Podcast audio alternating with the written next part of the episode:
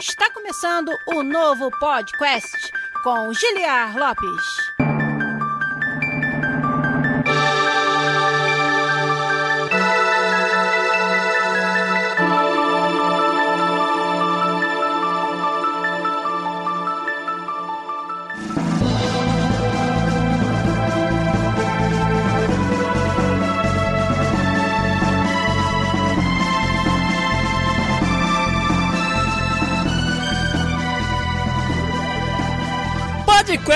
Na área, galera! Estamos de volta mais uma vez nesse que é o único podcast onde você conversa em português com profissionais da indústria de desenvolvimento de games internacional. Eu sou Giliar Lopes, produtor dos games da série FIFA aqui na Electronic Arts em Vancouver, no Canadá. E tô aqui depois de uma semana que nós não conseguimos trazer a live aqui pra vocês. Porque enrolando domingo passado, vai ser de manhã, não vai? Vai ser de noite, não vai? Aí veio os Oscars, a gente queria assistir, aí ficou pra segunda-feira e acabou não tendo live na segunda-feira, não pude fazer, mas estamos aqui para tentar nos redimir um pouco dessa falha da semana passada e trazer um programa para vocês, um podcast aqui através do Twitch, onde as pessoas podem acompanhar ao vivo essa gravação. Nossos ouvintes já estão aí acompanhando a gente. Você que não nos acompanha lá no Discord não fica sabendo de primeira mão quando que vai ter a live aqui no Twitch, mas a galera já tá aí, ó, pra vir aqui ajudar a fazer o episódio. Nós temos o Rafael Santos, o aqui o Ramada, o Cabelinho, o Marcelo Reborn e o NS Christian e com certeza tem mais uma galera aí que ainda nem comentou, mas tá acompanhando a gente aqui via Twitch, na gravação do Podcast na como falou o Vitor Lopes ali. então vamos lá, hoje a gente tem muita coisa para falar, tem alguns avisos para dar, tem também uma discussão bem interessante sobre grupos focais no desenvolvimento de games e a sua importância. A Lu Cecil também tá aí com a gente, nossa patrona e amiga desde sempre, que tá nos acompanhando e vamos falar sobre isso tudo e responder algumas das perguntas dos patronos também que deixaram pra gente já desde a semana passada. Então, vamos começar os trabalhos do podcast 322 aqui para vocês. Vamos lá.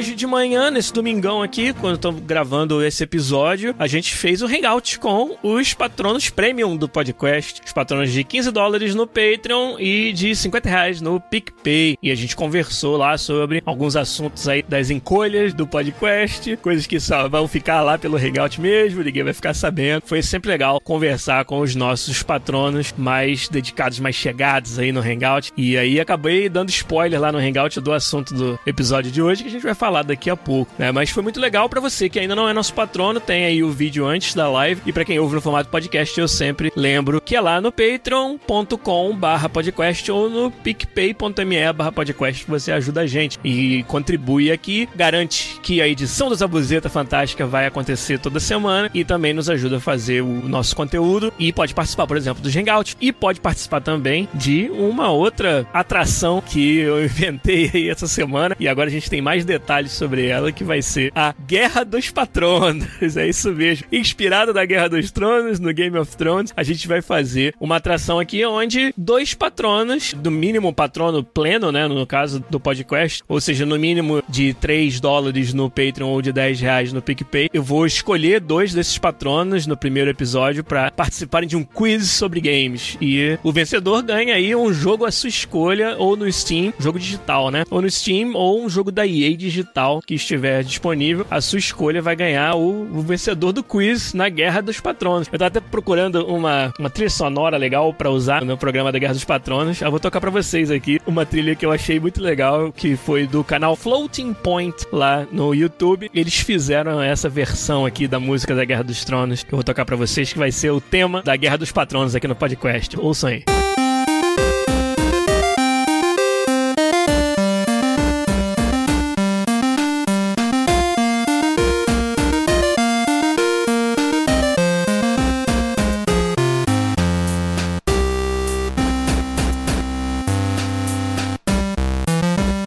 versão chiptune da música da Guerra dos Tronos, que eu achei muito legal, muito bem feito, bem bolado, bem bolado. Cabelinho que é músico já falou ali que achou foda do, do nosso chat, e vai ser o tema da Guerra dos Patronos. Então, só para vocês saberem como vai funcionar. Temos aqui um formulário que os patronos vão preencher, me respondendo algumas coisas interessantes aí que vão me ajudar a selecionar os dois patronos que vão participar da Guerra dos Patronos no seu primeiro episódio. Então, lá no nosso Discord, na sala de patronos, que você só tem acesso se você for patrono no mínimo de 3 dólares no Patreon ou de 10 reais no PicPay, já tem o link do formulário. Para concorrer, você vai ter que preencher lá o formulário. E lá tem algumas perguntas, como por exemplo, a brincadeira do que casa ou que família você representa na Guerra dos Patronos. E aí você tem que dar uma resposta criativa. Por que, que você representa aquela casa ou aquela família que você inventar aí? E também marcar pra gente os seus três gêneros de games que você mais gosta ou que você mais conhece, que você mais entende. Porque os quizzes vão ser temáticos. Então, nesse primeiro, por exemplo, o tema vai ser um determinado gênero, né? E aí eu vou selecionar também patronos que demonstrem lá, ticando as caixinhas, que entendem daquele gênero pelo menos um pouquinho, né? Pra poder ter graça a disputa entre os dois patronos. E aí a gente vai em breve fazer a seleção dos dois patronos que vão participar dessa primeira edição. Então você que é patrono nosso e quer participar, tem que ter o título lá no Discord de patrono para poder ter acesso à sala de bate-papo, né, por texto onde tá o formulário, preencher lá no formulário, me responder essas perguntinhas aí e vamos fazer assim, que no domingo que vem, no dia 23 de fevereiro, a gente vai fechar as respostas ao formulário e aí selecionar os dois patronos que vão participar numa data futura, depois do dia 23, da Guerra dos Patronos, beleza? Primeiro episódio, né? E se der certo, se for sucesso, a gente faz outro depois. Então, vai ser um, um episódio do podcast que a gente vai gravar com os dois patronos, onde eles vão participar desse quiz. Eu adoro fazer design de quizzes, vocês devem saber que eu já brincava disso, né? No próprio podcast, episódio 100, a gente fez um quiz, e aí eu vou fazer um de um tema que ainda não foi revelado, mas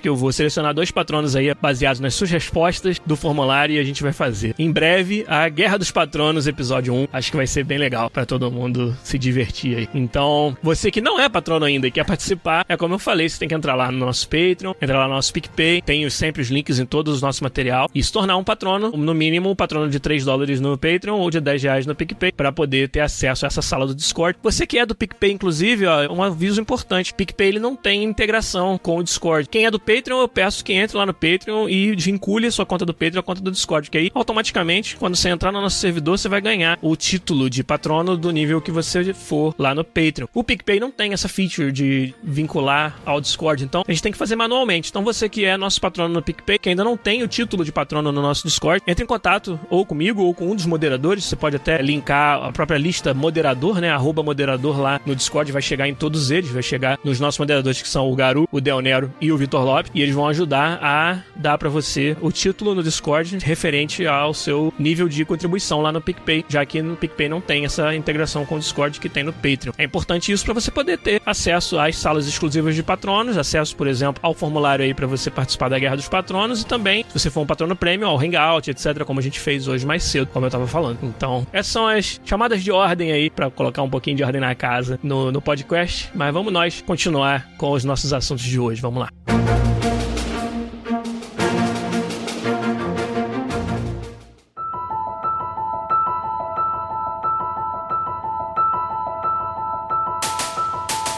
começar então, antes de entrar no assunto principal, queria responder algumas perguntas rapidamente aqui que a nossa galera fez. Na semana passada eu pedi na sala dos patronos, é, ah, mandem perguntas, mandem coisas aí que vocês querem que eu responda. E aí, na verdade, antes disso, né, lá em dezembro ainda, o nosso ouvinte, o G Eroso, é o nome dele lá no, no Discord, o G Eroso, com H, né, G-H-E-R-O-S-O, G Eroso, perguntou uma parada interessante, né, tamanho plausível para jogos indies, como se eu tivesse uma resposta mágica, mas vamos lá. Ele fala aqui, ó, qual o escopo plausível plausível dos jogos de pequenas equipes indies, né? Qual o tamanho da equipe, né? Que número que vocês acham que consegue atender ao mercado hoje e nos próximos anos, né? E qual o máximo que você pode chegar em qualidade técnica dentro das limitações de uma pequena equipe como é a dos jogos indie. Ele mesmo falou, ó, palpite, né? Nada exato, porque ele mesmo sabe que não tem como a gente dar uma resposta exata. Mas eu achei interessante a pergunta porque muita gente fala sobre as diferenças e semelhanças entre a indústria indie a indústria dos jogos um pouco maiores, né? A indústria dos jogos AAA. E,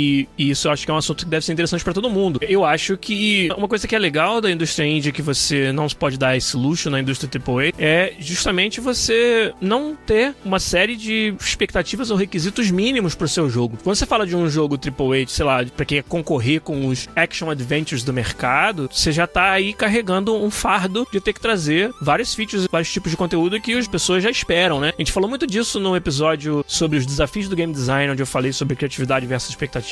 Essa parte da expectativa ela é muito forte, né? Quando você se vende como um jogo para concorrer com os maiores daquele gênero. E o indie ele não precisa se vender dessa maneira. Até pela natureza do preço do jogo e da forma como ele é distribuído e do tamanho da equipe também, existe uma, uma aceitação muito maior de que você não precise necessariamente se ater a essas expectativas que já são tão grandes. Por exemplo, duração do jogo. Um jogo de action adventure e um jogo que você paga 80 dólares hoje com imposto para jogar no console da sua casa, o jogo tiver menos de 10 horas de jogo, vai ser criticado por isso. Como se quão longo o jogo é, tivesse alguma diferença na qualidade do jogo. Mas é simplesmente algo que a comunidade espera. E o jogo indie ele não tem necessariamente essas mesmas limitações, essas mesmas restrições. Isso aí é uma vantagem. Isso faz com que você possa fazer um projeto de jogo indie do tamanho exato aquele que couber na sua equipe e que couber na sua ideia. Mas tem jogos que foram feitos por uma pessoa só, né? Se não me engano, o Lucas Pope faz jogos sozinho ou com muitas poucas pessoas. Ele que fez o Papers, Please e o Return of the Obra Dinn. E é um desenvolvedor indie aí fantástico.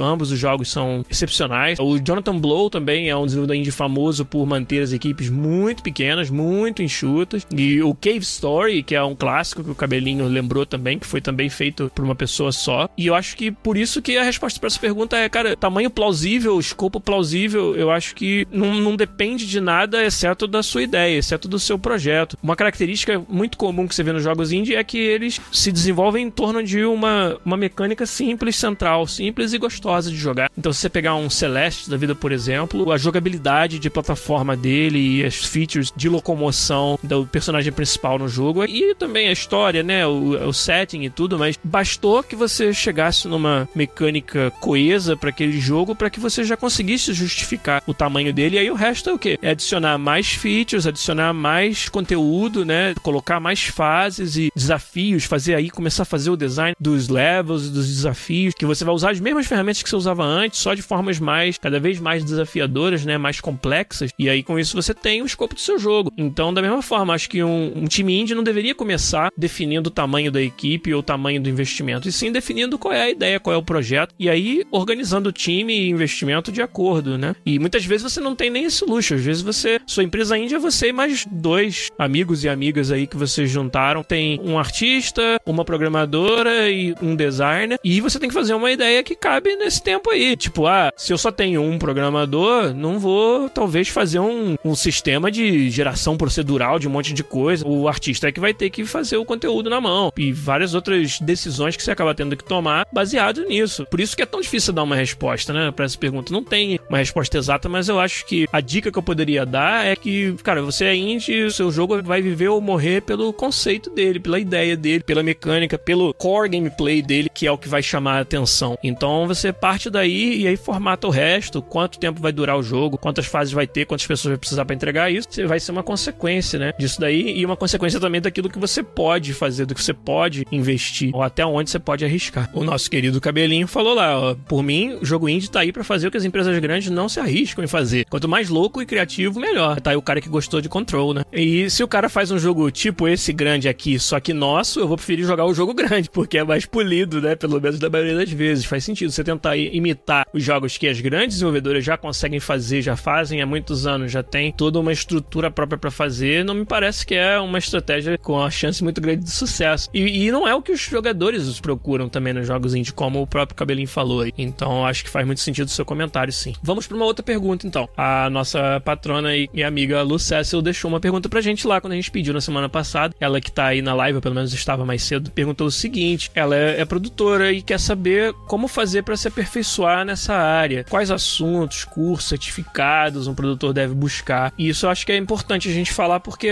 na verdade, é um cargo que não é quase muito bem entendido na indústria de games e varia também de empresa para empresa. Eu já comentei algumas vezes aqui que em outras empresas que eu passei antes, o produtor era quase que um gerente de projeto, meio que um supervisor do projeto, mas que também era esperado que ele entendesse do negócio do do jogo. Então entendesse do público-alvo, por que, que o público-alvo joga esse tipo de jogo, quais as motivações. Se é um jogo, por exemplo, de graça, que vai ter microtransações, o produtor é esperado que ele entenda do loop de consumo que vai acontecer para que os jogadores possam, eh, alguns deles pelo menos, gastar no jogo e com isso pagar pelo desenvolvimento dele, né? É, justificar o negócio da empresa. E já trabalhei em outras empresas onde o produtor ele era, na verdade, um game designer sênior, né? Que no caso da EA, pelo menos quando eu entrei, não se tinha distinção entre produtor e game designer, eram todos chamados produtores e na verdade o que eles faziam era design e um pouco dessa gerência do projeto ou dessa gerência dos requisitos do projeto, né? E essa, esse entendimento foi evoluindo com o tempo, né? Aqui na EA, por exemplo, a gente já tá agora, vários times têm uma separação mais clara entre game designer e o produtor. Então, como a sua pergunta foi específica do produtor, eu acho que uma das coisas interessantes que você pode se aperfeiçoar cada vez mais é conhecimento do mercado e conhecimento das ferramentas de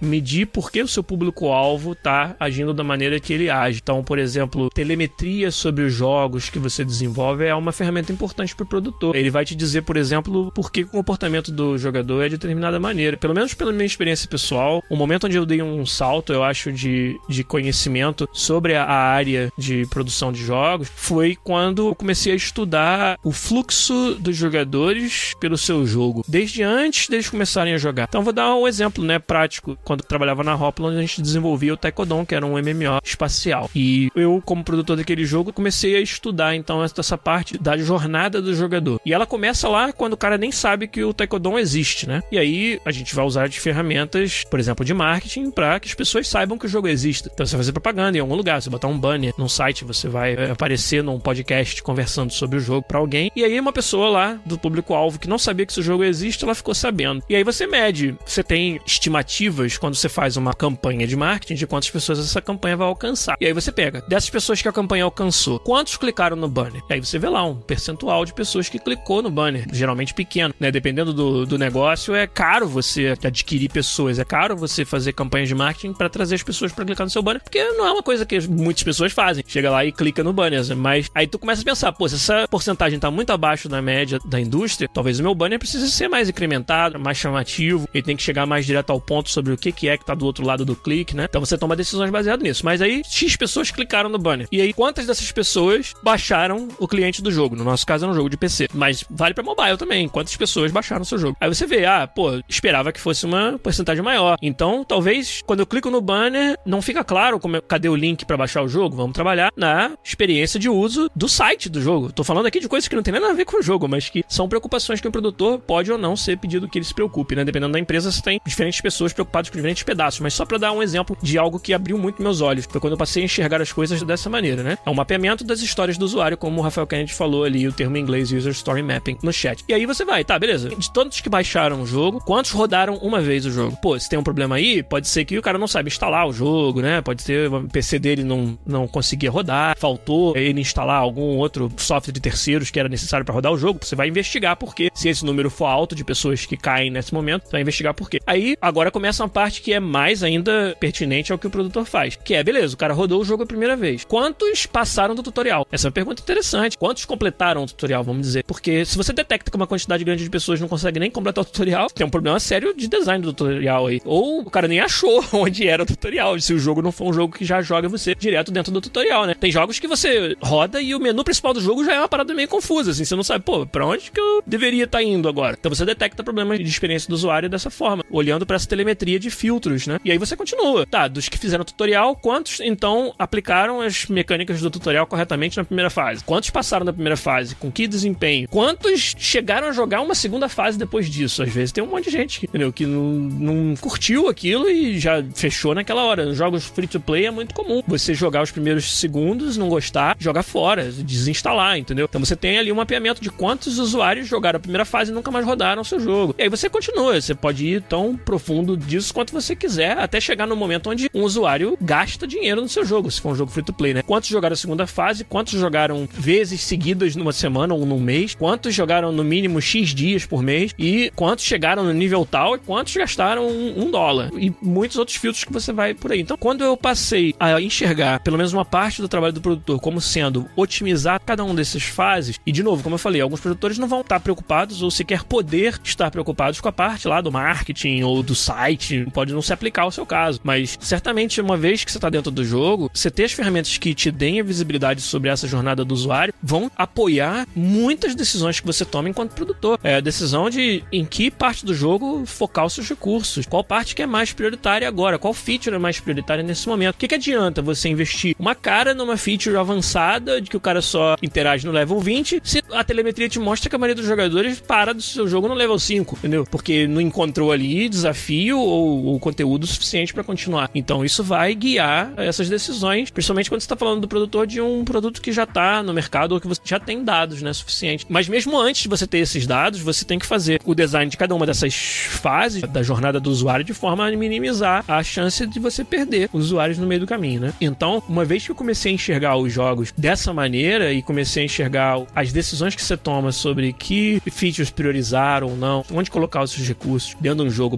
nesse tipo de observação, eu acho que o meu nível de senioridade como produtor deu um salto. E é uma das coisas que eu acho que é uma área interessantíssima pra gente focar quando a gente procura ser um produtor mais, mais sênior. Em outras palavras, eu acho que é transcender um pouco, desenvolver cada jogo e começar a pensar em desenvolver experiências do usuário através de muitos jogos, franquias e como você influencia a experiência do usuário além de só as features e mecânicas do jogo. E isso daí realmente me abriu os olhos quando comecei a trabalhar dessa maneira e pensar dessa forma lá na época da Hoplon, que eu acho que foi um, um aprendizado muito grande mesmo para mim. É uma dica muito pessoal, de uma experiência muito particular minha, mas espero que sirva para responder a pergunta. Última pergunta, então, pra gente ir pro, assunto principal, hein? O Edu HBG, também nosso patrono e cara que participa bastante lá do nosso Discord, tem uma pergunta legal também, ó. Quer dizer, na verdade, uma pergunta que a gente recebe muito, que é quais as melhores maneiras de alguém começar a trabalhar na área de games? Deve começar a produzir jogos desde cedo, participar de game jams também sempre tentar vagas na área, mesmo sem ter experiência, né? A gente fala bastante disso aqui, mas é sempre bom reforçar. No ano passado, a gente teve a Game Jam do podcast, onde a gente estressou ainda mais essa ideia de que, cara, quer aprender a fazer jogos? Faça jogos. A gente sempre fala isso. Passe o perrengue de descobrir como é que um jogo funciona e a Game Jam é uma oportunidade fantástica para isso. Então, já falei bastante disso sobre faça Game Jams, participe de qualquer evento assim, vá fazer projetos pessoais. Eu lembro que na época da faculdade, nas matérias que tinham trabalhinhos práticos, eu sempre tentava fazer um joguinho, alguma coisa que tivesse um, um elemento lúdico ou de entretenimento ali, mesmo quando o trabalho não tinha nada a ver, no trabalho de algoritmos de busca. E aí eu dava, dava um, um, jeito de enfiar um jogo no trabalho, né, da faculdade. Então, como eu já falei bastante dessa parte de faça games, preciso ficar repetindo muito. Mas quando você também falou, Edu, de tentar vagas na área, né, é interessante isso que agora que a gente está há muito tempo na indústria, né, a gente já conhece como que funciona recrutamento, essas coisas. Já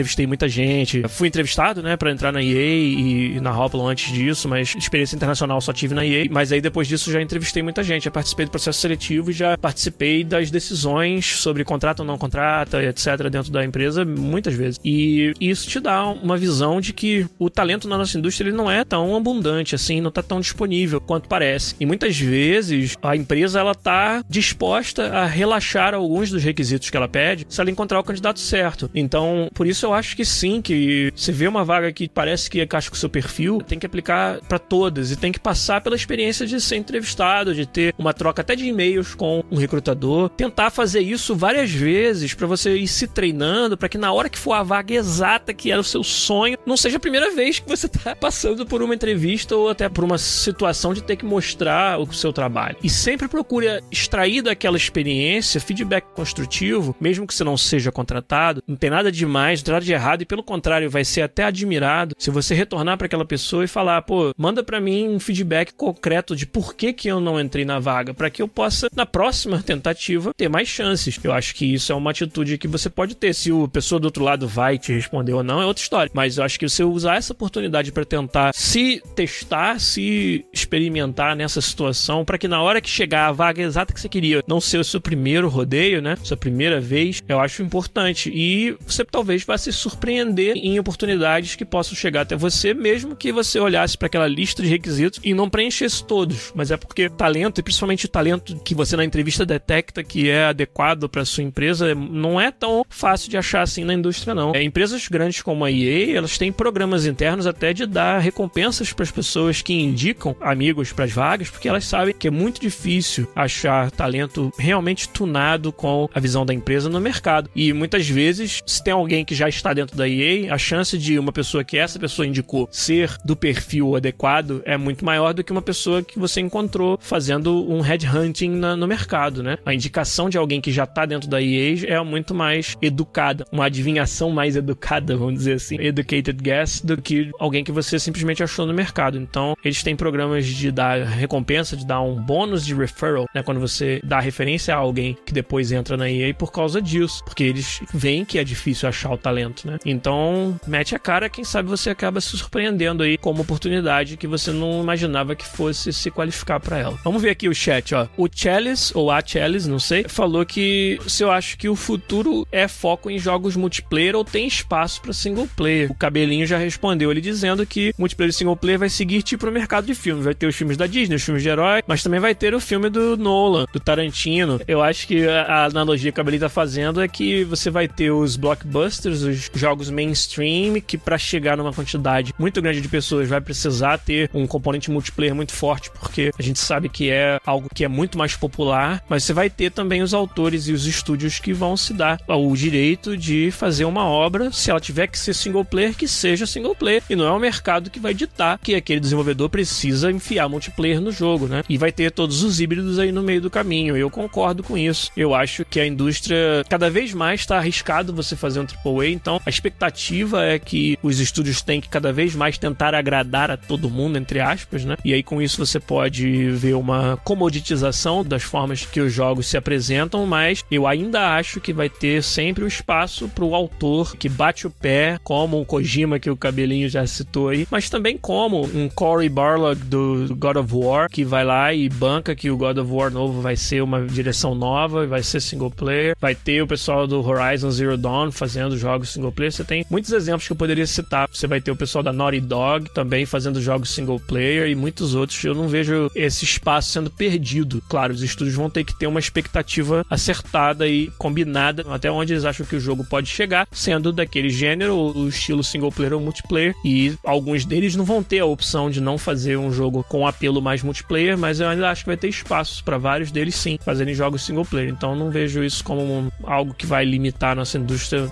pelo menos não mais do que já limita agora.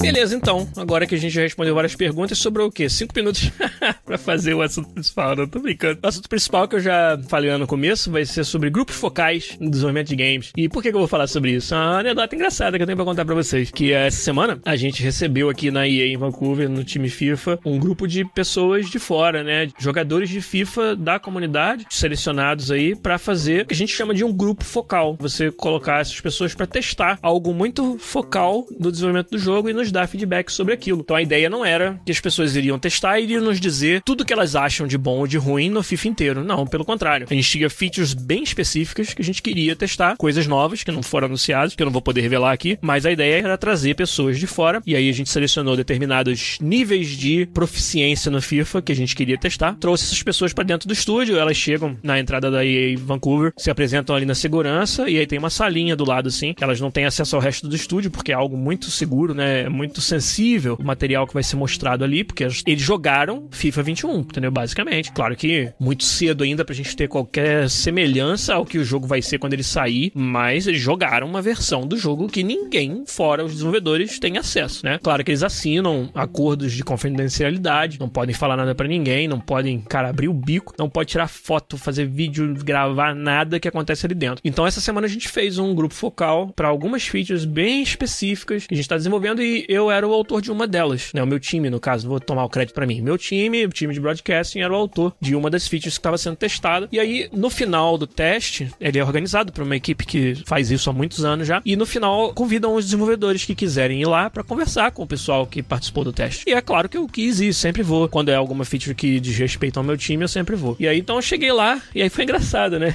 Tá todo mundo ainda jogando, ainda terminando o teste. São 24 pessoas em 24 estações, assim. E é uma porta, né? Que fica meio afastado assim. E aí, como tá tudo muito silêncio, o pessoal tá jogando e fazendo os testes, quando alguém entra, meio que chama atenção, assim, faz um barulho, né? E aí, eu meio que do nada, ninguém esperava que fosse aparecer alguém naquela hora, eu entrei. E aí, naturalmente, quando acontece isso, as pessoas olham na sua direção, né? E aí todo mundo olhou, assim, na minha direção. Aí lá de trás, passou um segundinho, aí eu ouvi lá de trás alguém falar assim: podcast da área! Muito engraçado.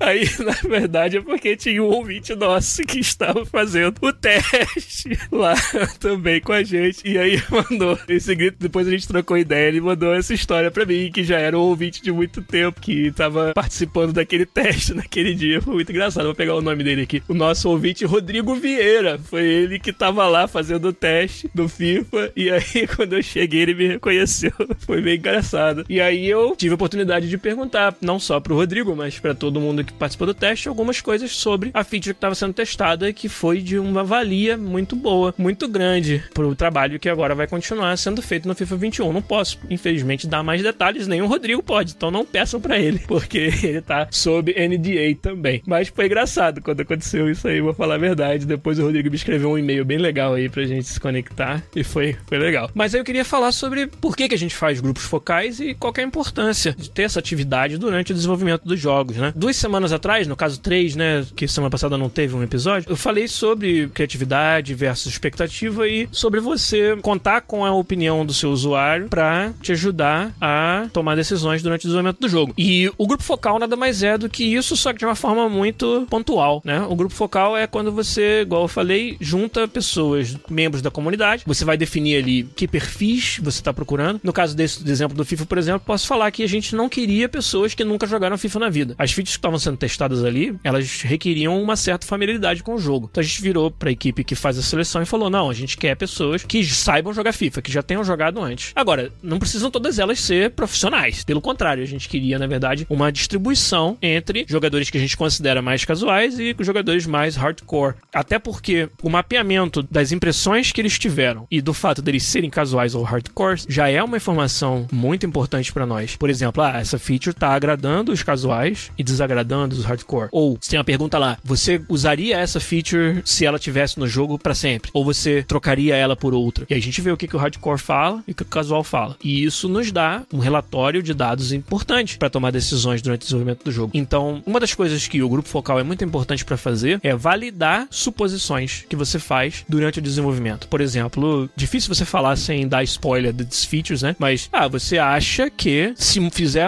introduzir essa nova mecânica no jogo, os casuais vão estar mais propensos a passar mais tempo usando um determinado sistema do seu jogo. Isso é uma suposição. Você faz milhares delas quando você está fazendo design do jogo, né? Você não tem como perguntar para os seus usuários isso. Então, seu conhecimento de design e seu conhecimento do público-alvo orientam você a propor uma feature, uma mudança, um novo sistema, uma nova mecânica, com o intuito de engajar mais um determinado perfil de usuário. O grupo focal te ajuda a validar essas suposições. É um trabalho difícil, porque coloque-se do lado da pessoa que está fazendo o teste, do Rodrigo Vieira. É difícil para ele saber isolar aquilo que está sendo pedido para ser testado de todo o resto do jogo que está em volta. E isso a gente encontrou, por exemplo, nesse dia do grupo focal que eu participei, que um ou outro participante vinha me dar feedback válido sobre features do jogo, mas que não era a feature que eu estava testando, entendeu? Tipo, ah, isso aí que você queria que eu testasse tá legal, mas tem essas monte de outras coisas que não estão legais. E beleza, isso é um feedback válido, mas não era o motivo do grupo focal. Eu não queria, entre aspas, não queria saber sobre esses outros defeitos. Muitas vezes porque eu já sei deles, às vezes pode até já estar consertados, só não foi comitado ainda e o cara não pode saber disso, né? Ou tem um plano para você mudar algo ou consertar algo nessa área que ele não pode saber, ou às vezes simplesmente não é relevante ou é uma opinião que eu já tenho ela balizada contra a opinião de outro. Não importa, o importante é que o foco do exercício era um e eu tô procurando feedback sobre essa uma coisa. Então, encontrar pessoas que são capazes de isolar todo o resto e te dar um feedback de qualidade sobre exatamente aquilo que está procurando já é difícil. E eu acho que o nosso time ali na EA faz um bom trabalho em selecionar pessoas que são capazes de te dar esse tipo de feedback, né? E nesse exercício que nós fizemos essa semana foi muito bom. Fora um ou dois casos em que as pessoas vieram dar um feedback que não era relevante para aquele momento, aquela discussão, todos os outros foram exatamente o que a gente estava procurando. Então, como eu falei, uma das coisas mais importantes que o grupo focal pode fazer é validar suposições que você, enquanto designer, fez, né? O Chalice perguntou aqui, ó, e esses outros defeitos que as pessoas falam, né? Mesmo a gente não querendo naquela hora ouvir sobre eles, acaba usando esse feedback? E sim, a gente usa, mas geralmente, quando alguém de fora te dá um feedback sobre algo, como a gente tem muitos canais onde as pessoas dão feedback, é muito raro que seja algo que a gente não ouviu antes e que não ouviu várias vozes, inclusive, falando. Então, esse foi o exemplo que aconteceu. Esse camarada que foi dar feedback sobre outras coisas, tudo que ele tava falando, a comunidade tá falando já há muito tempo, né? E a gente já tinha assimilado esse feedback, já tinha até plano de ação em relação a ele. Então, o feedback daquela pessoa naquele momento, você perguntar, foi usado ou foi útil, ele só reforçou ainda mais algo que já estava forte, que era a nossa noção de que aquilo era algo que a comunidade queria que mudasse. Mas ele não foi necessariamente útil naquele momento, como eu falei, porque já era algo que já estava no plano, né? Eu acho que é muito difícil a gente ser surpreendido por algo num grupo focal. E não é o que a gente está procurando, como eu falei. O que a gente está procurando é validar algo muito pontual que a gente decidiu fazer. O Cabelinho perguntou qual seria então a principal diferença do grupo focal para, por exemplo, um beta fechado, que a gente convidasse pessoas para dentro da EA. Eu acho que é uma diferença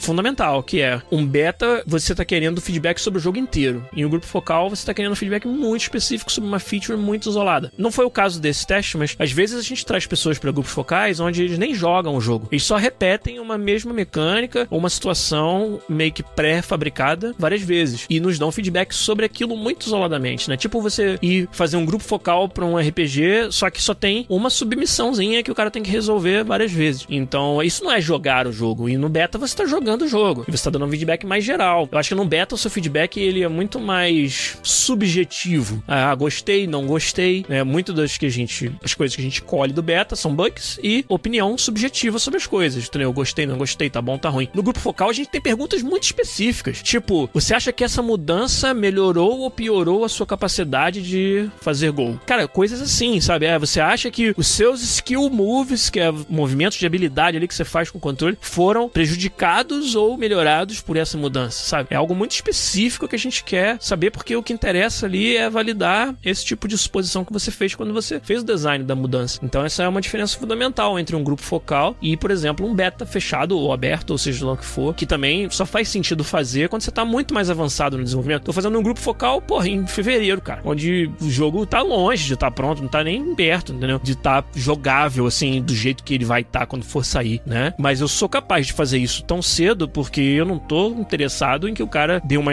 opinião subjetiva sobre o jogo inteiro. Uma opinião objetiva sobre uma pergunta muito específica que a gente tá fazendo, né? Claro que a gente usa essa oportunidade para fazer grupo focal de várias features, não uma só, porque vai trazer um monte de gente para dentro do, do estúdio, um esforço de segurança, de tudo lá organizado, para várias horas eles vão passar aqui, então a gente aproveita e já faz de várias features. Então, meio que junta cada produtor, né? Ah, eu preciso de um grupo focal para isso, eu preciso de outra coisa para aquilo. E aconteceu, inclusive, nesse dessa semana, quando eu cheguei lá, depois chegaram outros dois produtores de outra área do FIFA que estavam testando outro tipo de feature e também queriam fazer perguntas pra galera que tava testando. E a minha foi de broadcasting, o deles foi dessa outra área. E aí todo mundo meio que fez as perguntas juntos ali. Então eu diria assim que uma coisa perigosa de você fazer os grupos focais, dependendo da forma que você faz, você tá trazendo pessoas que, não importa o que elas realmente acharem, elas já vão te dar a opinião que você quer. Isso aí eu vou te explicar como que acontece, né? Vamos dizer assim, você já tem que considerar que a pessoa foi convidada para vir até a EA jogar uma versão cedo de um jogo que não foi lançado ainda. Então você tem que considerar que a predisposição daquela pessoa de achar as mudanças positivas é maior do que o normal. Por quê? Olha a diferença de alguém que foi convidado para jogar antes de todo mundo um jogo que ela ama, versus alguém que teve que ir na loja lá em setembro quando o jogo FIFA sai, comprar e levar para sua casa e jogar. A primeira pessoa tá muito mais predisposta a achar as mudanças positivas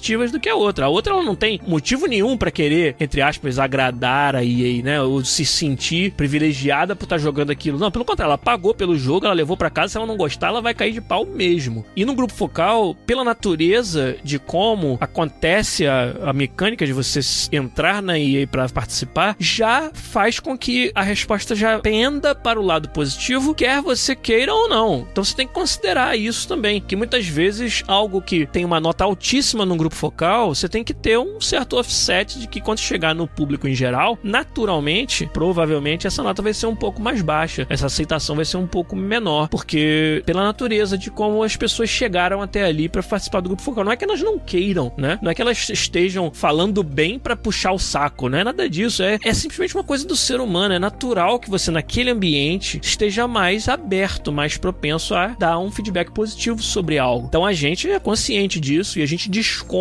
isso do resultado. Quando você não é capaz de descontar isso, você pode se enganar de algo que está sendo recebido de forma amplamente positiva no grupo focal, depois chega lá no público final e não é a mesma recepção. Então você tem que ter essa esse grão de sal, né? Você tem que levar o resultado com esse grão de sal. Entenderam? O que eu tô falando é uma questão sutil, uma questão de, de comportamento humano, mas que é natural que você, convidado para fazer algo, esteja mais receptivo àquele algo, né? Claro, varia de pessoa para pessoa. Tem gente que é pessoa muito crítica mesmo, e é ótimo quando é assim, mas a gente, como na média é isso que acontece, e a gente já observou isso de várias vezes em que participou de grupos focais, a gente já dá esse desconto. E outra coisa é a forma como você faz as perguntas, né? O grupo focal você joga e depois você preenche ali um formulário, né, com as perguntas. É tipicamente o que você faz. E o pessoal tá até perguntando aí, ó, se é possível fazer um grupo focal sem algo jogável, tipo apenas perguntas. Sim, fazemos direto. Pesquisas com o público-alvo, né? Um grupo focal de design, um grupo focal de conceito, de um capítulo do roteiro. Daria para fazer. Se o feedback quanto a isso, porque ele é tão abstrato, né? Ele é tão. tá tão longe do que vai ser jogado. Se esse feedback é tão útil assim, é uma questão. Por exemplo, um, não é um grupo focal, mas a gente fez pesquisa de opinião antes de sair o Volta, que é o modo de futebol de rua do FIFA, sobre se as pessoas estavam afim de que voltasse ou aparecesse novamente um modo de futebol de rua no FIFA. E a resposta foi amplamente positiva. Não tinha nada jogável nessa altura em que a gente fez essa pergunta. Acho que aí estamos falando de outro tipo de coisa, mais uma pesquisa de, de mercado do que de grupo focal. Grupo focal eu acho que é mais voltado para quando você tem algo específico que você quer mostrar e colher um feedback. Mas como eu estava falando, a forma que você faz as perguntas na pesquisa do grupo focal também é muito sensível. Então, por exemplo, se eu já de cara perguntasse, essa feature tornou mais fácil você fazer gol, você já tá meio que direcionando a resposta da pessoa pra, oh, caramba, eu acho que realmente é melhor para fazer gol. Eu prefiro fazer pergunta do tipo, que partes do seu jogo de FIFA essa feature aprimorou? E deixa a pessoa meio que conceber a resposta sozinha sobre, ah, eu acho que o chute ao gol foi aprimorado. Se você, sem guiá-la na hora da pergunta, consegue obter a resposta que você esperava, isso é uma validação muito forte das suposições que você fez. Mas se você não tiver cuidado em como você formula a pergunta, você pode estar tá já direcionando a resposta, fazendo o usuário notar algo pelo fato de ter sido mencionado na pergunta que ele não teria notado. E você quer saber se ele notou ou não. Então a forma que você faz a pergunta tem que ser cuidadosa para que você já não entregue a resposta que você quer obter. E aí, quando essa resposta vem, ela valida de forma muito mais forte aquela sua suposição. O Rafael que a gente falou, enviesando a resposta. Olha aí. É isso aí. Então, isso são pequenas boas práticas de grupos focais que quando você já fez vários, você já adquire, né? E a gente aplica isso bastante aqui. Não é todo ano que tem um grupo focal de uma feature que eu desenvolvi ou que meu time desenvolveu, mas esse ano aconteceu. Inclusive, a gente deve fazer mais uma sessão no futuro para validar um pouco mais e, e poder agir em cima do feedback da primeira e ter uma segunda com mais com mais feedback detalhado. O pessoal tá perguntando no chat como é que faz para conseguir ser convidado. Olha, vou ficar devendo essa para vocês. Eu acho que tem no site da EA alguma forma, algum link aí para você se candidatar. Ou o nosso ouvinte Rodrigo Vieira pode ir lá no Discord e falar pra gente como que ele fez para ele entrar, quem sabe. Aí vocês vão ter o caminho das pedras dele aí, porque eu sinceramente não sei. Mas eu sei que quando acontece da gente fazer um grupo focal de uma feature nossa, tem uma valia bem grande na hora de validar essas suposições. Você só tem que ter cuidado, como eu falei, para não montar um grupo focal onde você já tá meio que se arrumando para que a resposta seja positiva e na verdade ele não vai ter servido de nada. Se ele não estiver validando de forma sincera, honesta e autêntica aquelas suas suposições, para que, que você está fazendo o grupo focal? Você já ia mesmo querer seguir com a ideia, vai, segue com a ideia. Mas eu acho que eles têm sim um valor muito grande na hora da gente validar, como eu falei, suposições que são feitas durante o design. Era isso que eu tinha para falar sobre grupos focais hoje, aqui no Podcast 322.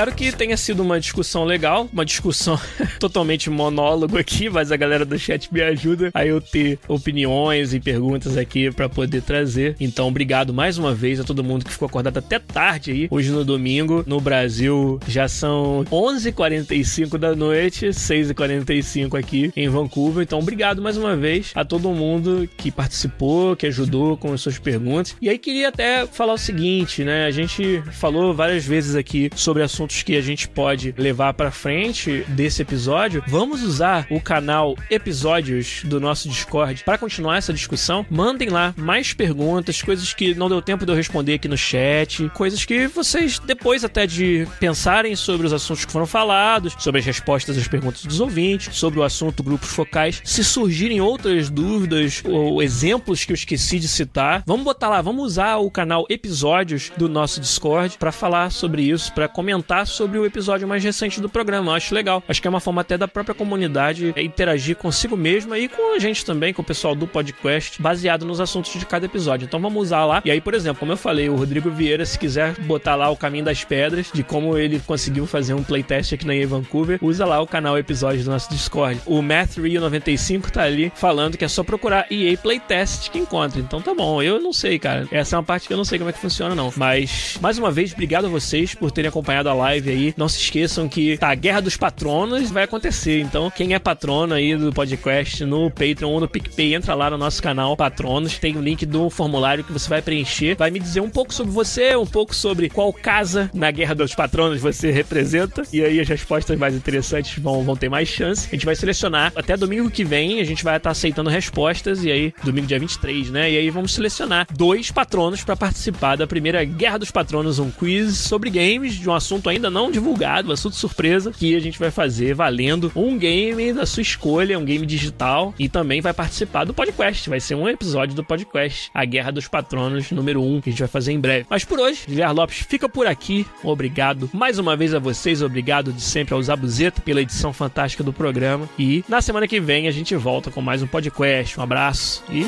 tchau.